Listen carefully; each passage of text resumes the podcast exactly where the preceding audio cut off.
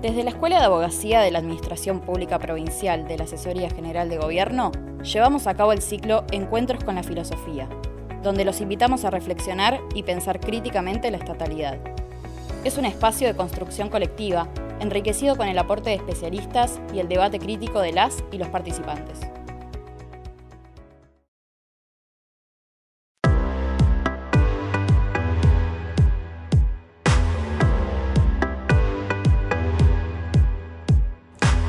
Hola, ¿qué tal? ¿Cómo están todos y todas? Aquí estamos iniciando un nuevo encuentro con la filosofía.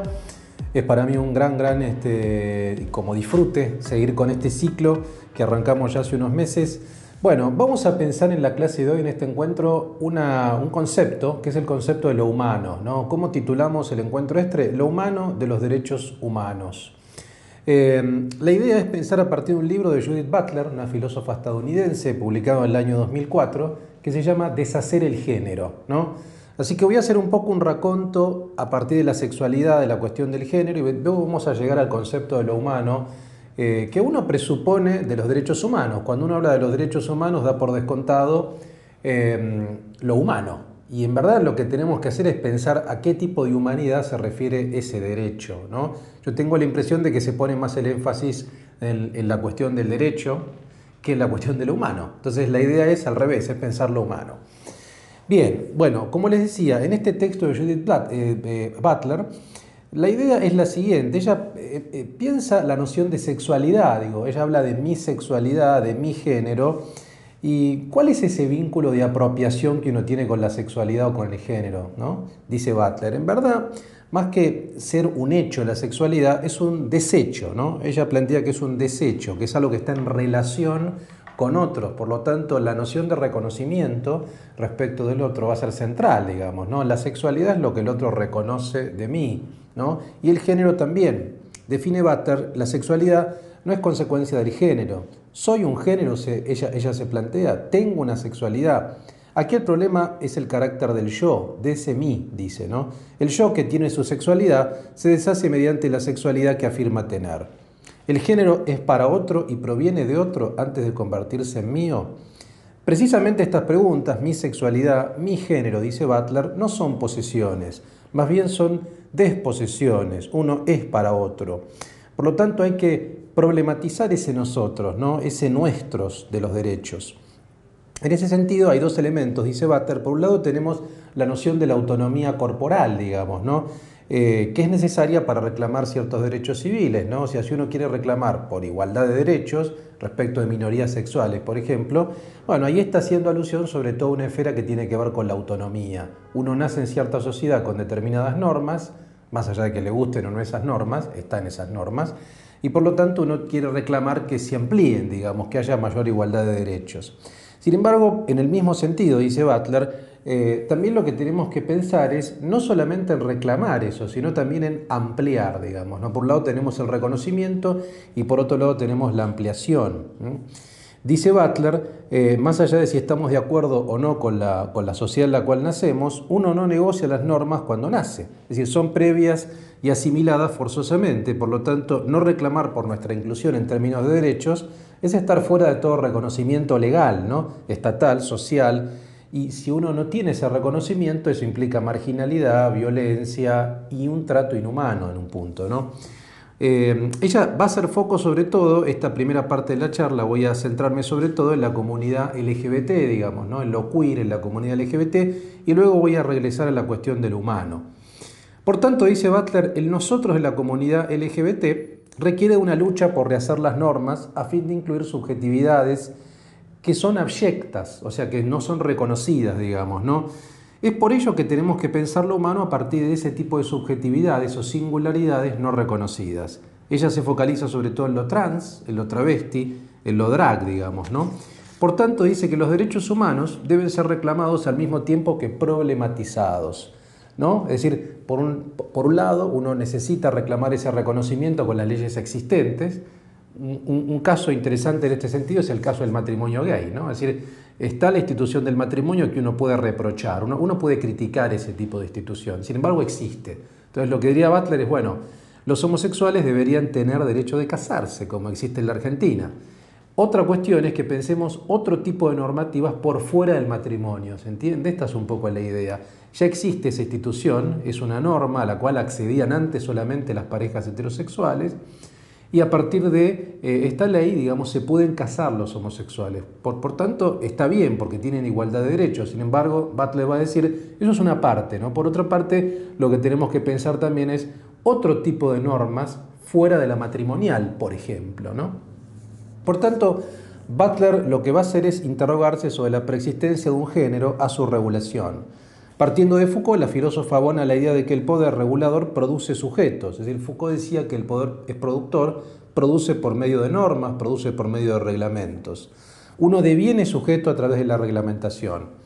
En este aspecto surge una crítica de Butler a Foucault porque para el filósofo francés el poder regulador es histórico y opera sobre el género y la sexualidad así como sobre otras normas sociales y culturales mientras que para la visión de Butler el género requiere e instituye su propio poder regulador, que es distinto del régimen disciplinario. Vale decir, el género es una norma incorporada al interior de cualquier actor social y que forma parte de otra norma social y no es meramente una norma más subordinada al poder regulador de Foucault. Es decir, lo que dice Butler, en otras palabras, es, en verdad el género es una norma eh, que, digamos, está en todo tipo de normas. En cambio, para Foucault sería una norma más. O sea, para Butler es una norma omnipresente. Está en todo tipo de normativas, ¿no?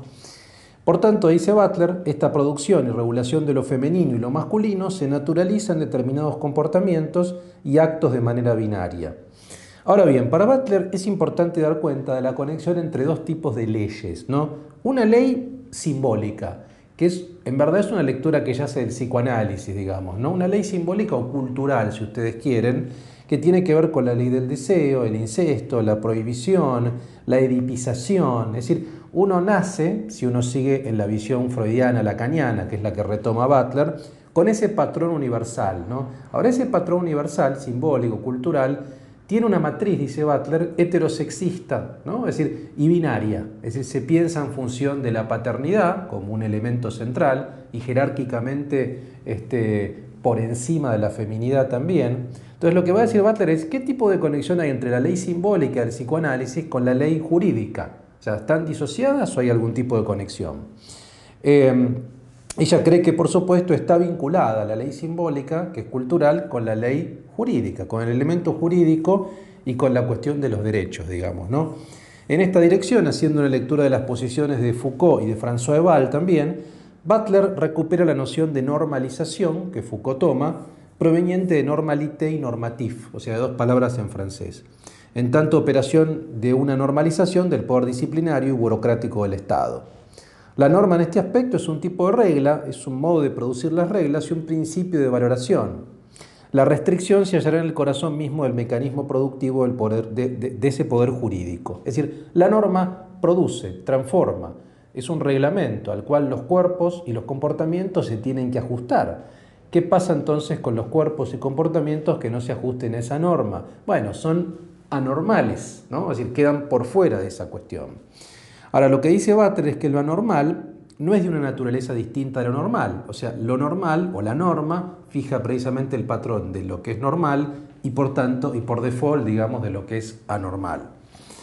Pero más allá de esa discusión, que es una discusión más ontológica, la idea es pensar precisamente qué pasa con los cuerpos que se resisten a esa normalidad. Butler, por ejemplo, toma el caso de los cuerpos intersexuales, de los niños intersexuales, que anatómicamente es imposible de definir si son masculinos o femeninos, porque los órganos sexuales incluso este, son híbridos por ahí.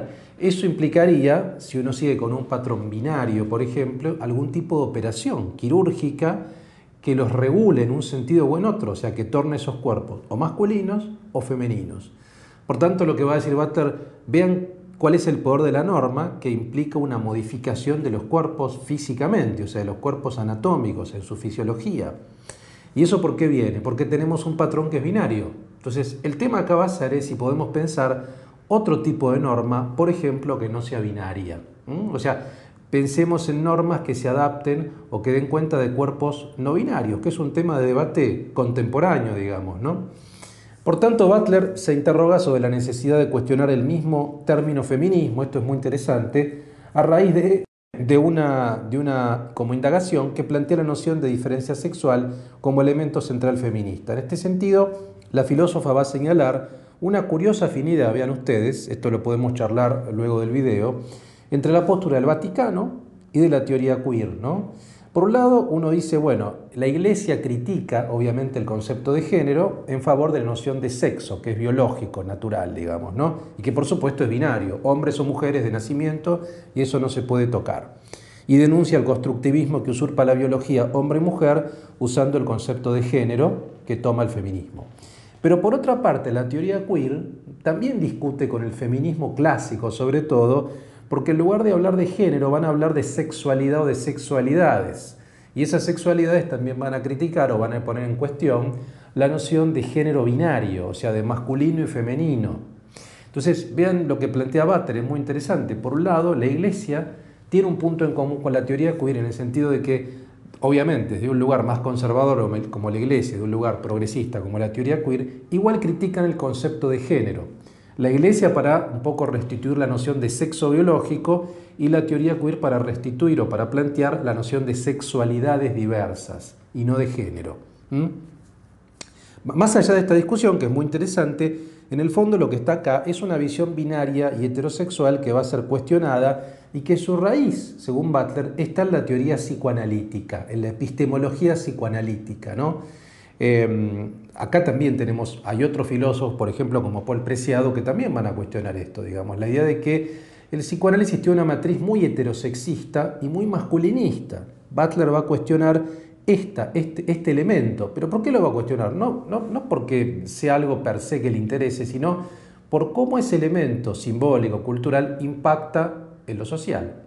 Y particularmente en nuestro caso, en las normas y en la definición de lo humano. Hacia ahí vamos a ir ahora. Por tanto, ahora bien, una pregunta que uno se puede formular es cómo plantear el problema de la diferencia sexual sin caer en esencialismos naturalizados ni en el esencialismo de la Iglesia, puramente biológico, ni en un esencialismo genérico, un feminismo clásico, digamos. ¿no? Allí Butler va a discutir con Deleuze y con Rosy Braidotti, que es una autora feminista también, eh, que procura realizar una lectura feminista de Lacan y de Deleuze a fin de sostener una, una noción de diferencia sexual en tanto proceso corporal en el cual el sujeto se produce. Butler realiza un análisis de las similitudes y diferencias entre los planteamientos de Deleuze, Braidotti y el de ella misma. A saber, tanto Deleuze como Butler coinciden en la reivindicación de la figura del conatus, que es un concepto de Spinoza que quiere decir persistir o persistencia del ser, digamos, ¿no? De igual modo, que es la concepción de la filosofía en términos minoritarios, o sea, la idea de la filosofía como un devenir menor en el sentido de singularidades, digamos, no representadas y por fuera de esferas institucionales, incluso en construir sus pensamientos como una alternativa al fracaso de la dialéctica hegeliana. Es decir, ahí hay algunos puntos en coincidencia entre Butler y Deleuze. Sin embargo, las divergencias son muy importantes. Por ejemplo, si bien Deleuze tiene una fuerte impronta materialista, su primer libro sobre Hume ya marca eso, es muy anti-hegeliano, muy antipsicoanalítico, mientras que Butler no. Butler dialoga mucho con el psicoanálisis y retoma algunos elementos de Hegel también. De igual modo, eh, Butler, si bien quiere hablar del cuerpo, termina siempre hablando del lenguaje, ella misma lo reconoce. Pero el punto más importante acá es la noción de negatividad. Para Butler, la noción de negatividad que viene de un cuño hegeliano es muy importante. De hecho, esta lógica del reconocimiento de la cual parte Butler se asienta un poco en el concepto de negatividad. O sea, uno para reconocerse también tiene que marcar la diferencia con respecto al otro. Es decir, yo soy A diferente de B y B tiene que reconocerme como A, digo, ¿no? Entonces, mientras que en el caso de Deleuze, eso no sucede. Deleuze va a plantear conceptos que van a horadar la noción de negatividad y su filosofía es una filosofía de la afirmación pura, plena, digamos. ¿no? Entonces hay, hay fuertes eh, como disonancias en, esos, en esas cuestiones. ¿no? Ahora bien, ¿cuál es el problema según Butler? Es cómo se resuelve, o cómo resuelve Rosy Braidotti, esta autora feminista, el rechazo de Lesiano a la concepción expresiva, representativa del inconsciente, binaria, a la cual opone su visión productora. Para Butler, Butler por su parte se distancia de ambas posiciones, o sea, de la posición de Deleuze y de la posición de Braidotti para pensar la diferencia sexual. De la delesiana por su rechazo a la negatividad, o sea, Deleuze rechaza una visión negativista y eh, abraza una visión afirmativa y eso marca una diferencia con la óptica que tiene Butler. ¿no?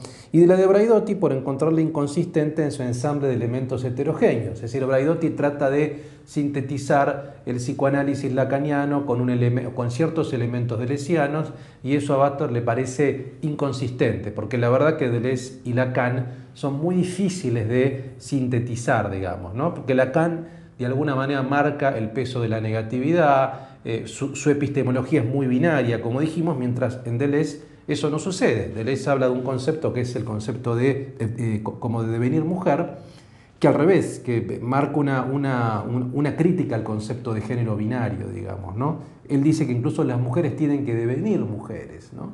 Y hace una diferencia entre lo molar y lo molecular que sería muy, como muy largo de, eh, digamos, encararlo ahora, pero en definitiva Butler marca su divergencia con Braidotti y con Butler.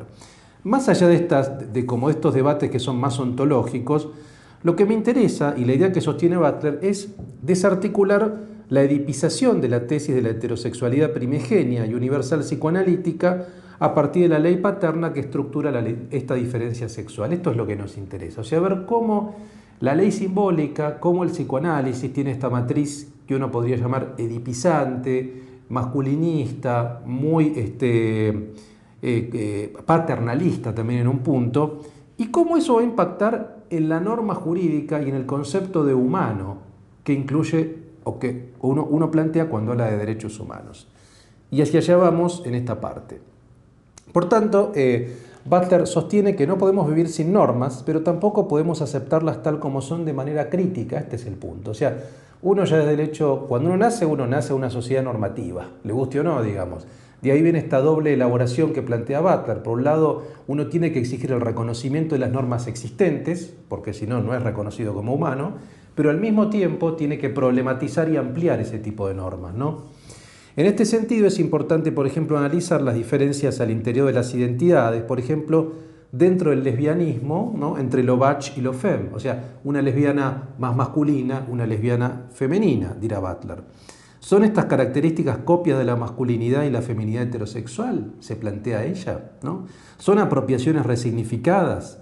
¿La diferencia sexual está operando en ellas previamente? Es decir, ¿qué tipo de masculinidad se presupone en, esa, eh, digamos, en, esa, eh, digamos, en ese estilo, por así decir. ¿no? Es una masculinidad que responde a qué características. ¿no?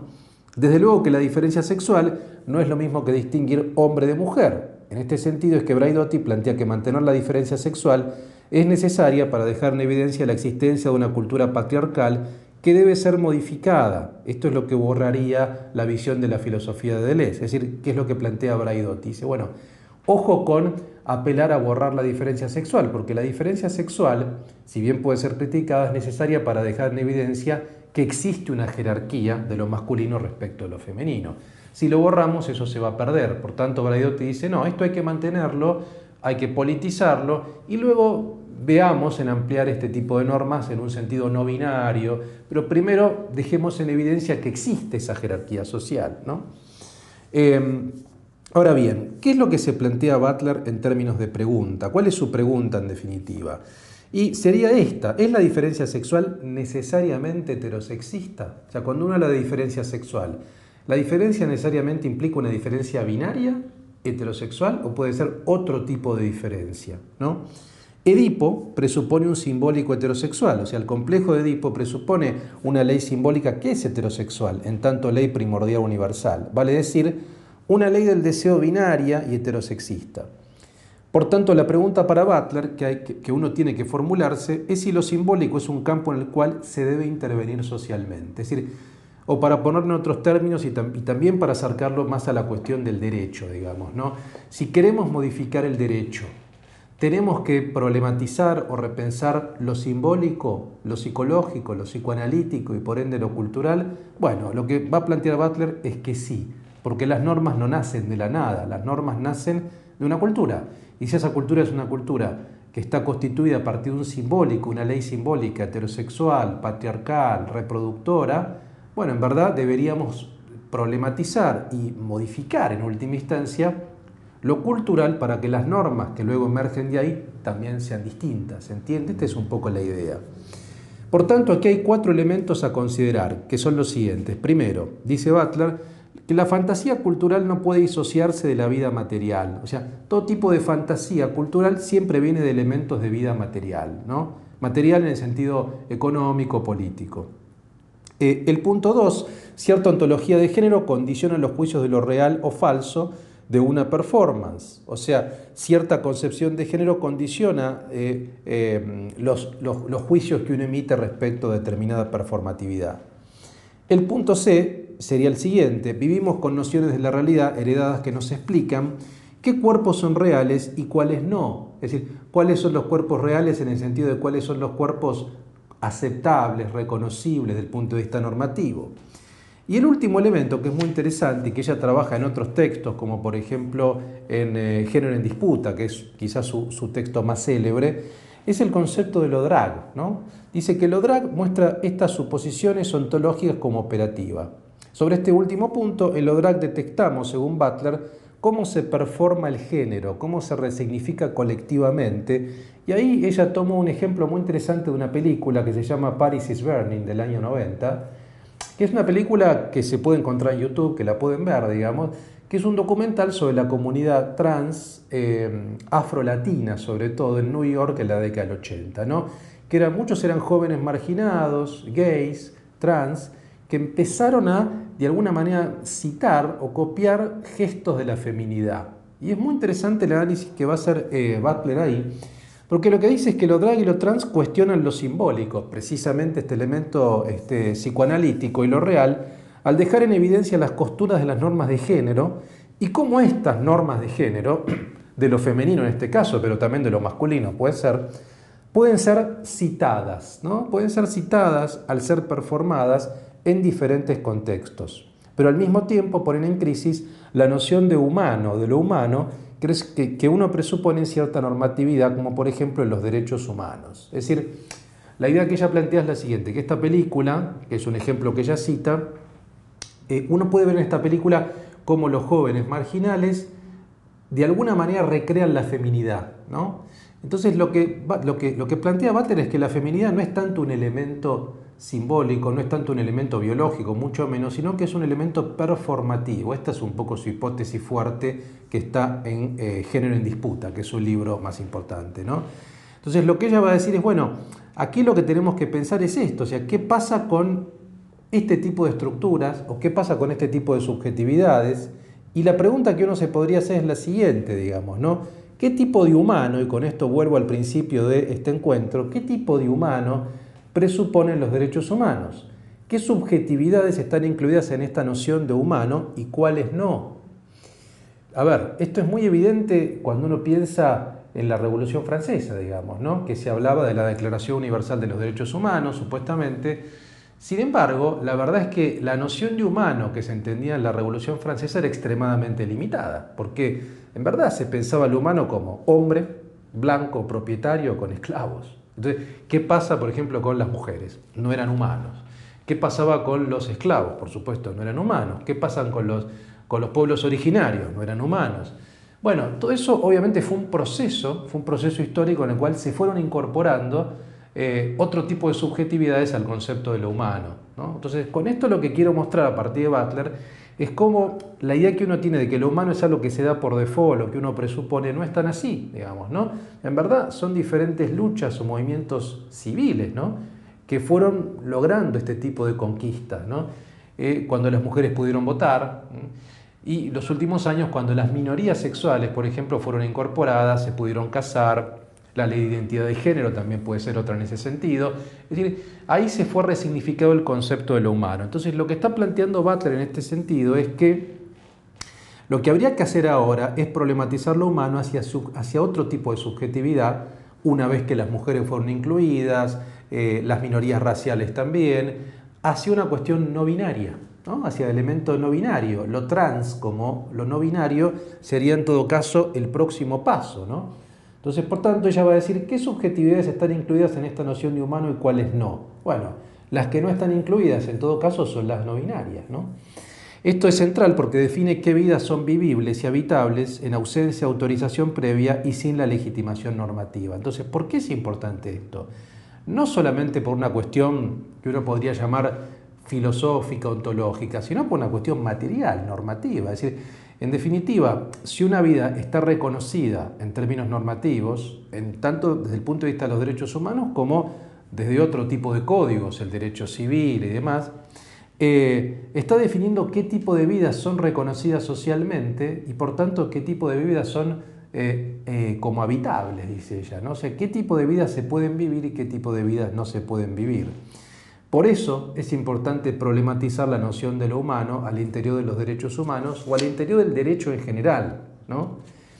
Em, un poco para ir cerrando y para, y para que charlemos luego de esta charla, Voy a hablarles dos fragmentos de Deshacer el Género, este libro que tomé para armar esta, esta conversación, del año 2004 de Judith Butler, que me parece que son interesantes. ¿no? El primero, en la página 313, dice lo siguiente, Butler, se podría decir que debemos conocer los aspectos fundamentales de lo humano con el fin de actuar para preservar y promover la vida humana tal como la conocemos.